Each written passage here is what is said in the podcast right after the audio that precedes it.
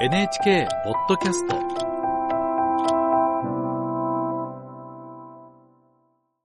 タイからです。東南アジアの中でいち早く経済成長を遂げ日本企業も数多く進出するタイなんですけども実は今急速な少子高齢化に直面しています。で少子高齢化の課題にタイが日本の支援を受けながら模索している取り組みについてアジア総局の鈴木洋平記者に聞きます。鈴木さんおはようございます。おはようございます。タイの高齢化はどのような現状なんでしょうか？はい。タイでは一人の女性が一生のうちに産む子どもの数の指標となる合計特殊出生率は3年前に1.33と過去最低となり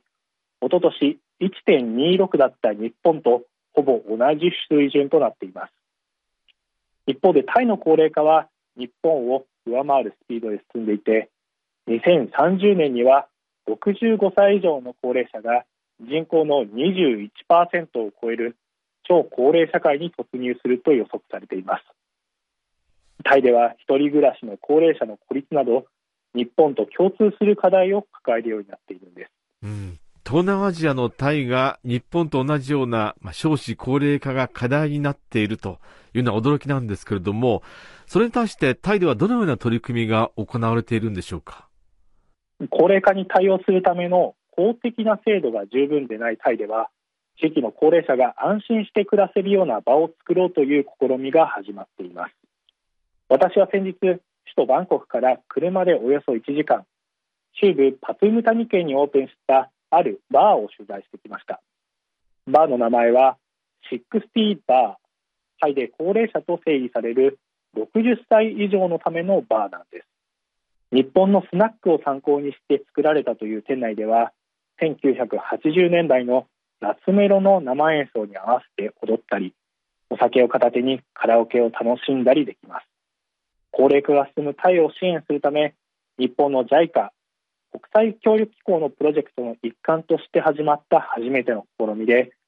プロジェクトには神奈川県湯河原町も参加。高齢化が進む自治体との意見交換からヒントを得てたどり着いたのは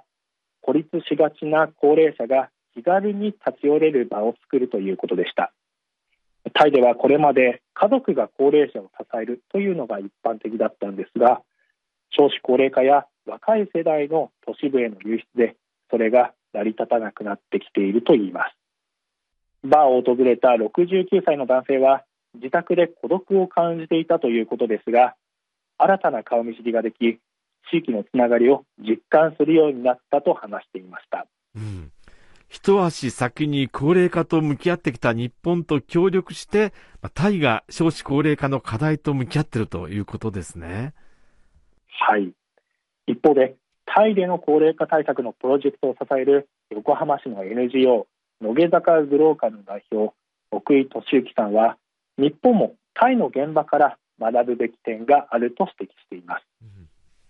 奥井さんはタイなどで地域づくりの支援に30年以上携わってきましたが日本の支援の形はこれまでのインフラの整備や技術支援といったものから共通する課題に共に向き合う形へと質が変わってきたと感じています。奥井さんがタイの人々と接する中で日々感じているのが助け合い精神の強さだといいます。公的な支援が手薄なタイでは多くの住民がボランティアとして見回り活動などに参加し住民同士の助け合いで高齢者を支えてきました。さらにタイ特有の明るさと緩さで楽しみながら無理なく地域での活動が続いてきました。高齢化社会に向き合うというとどうしても重く捉えがちですが安心して暮らせる地域を楽しみながら作ろうというタイの取り組みは日本も参考にできるというのです。タイの現場を取材して日本とタイがこれまでの支援する支援されるという関係ではなく共通の課題に向き合いながら模索する新たな関係が始まっていると感じました。はい。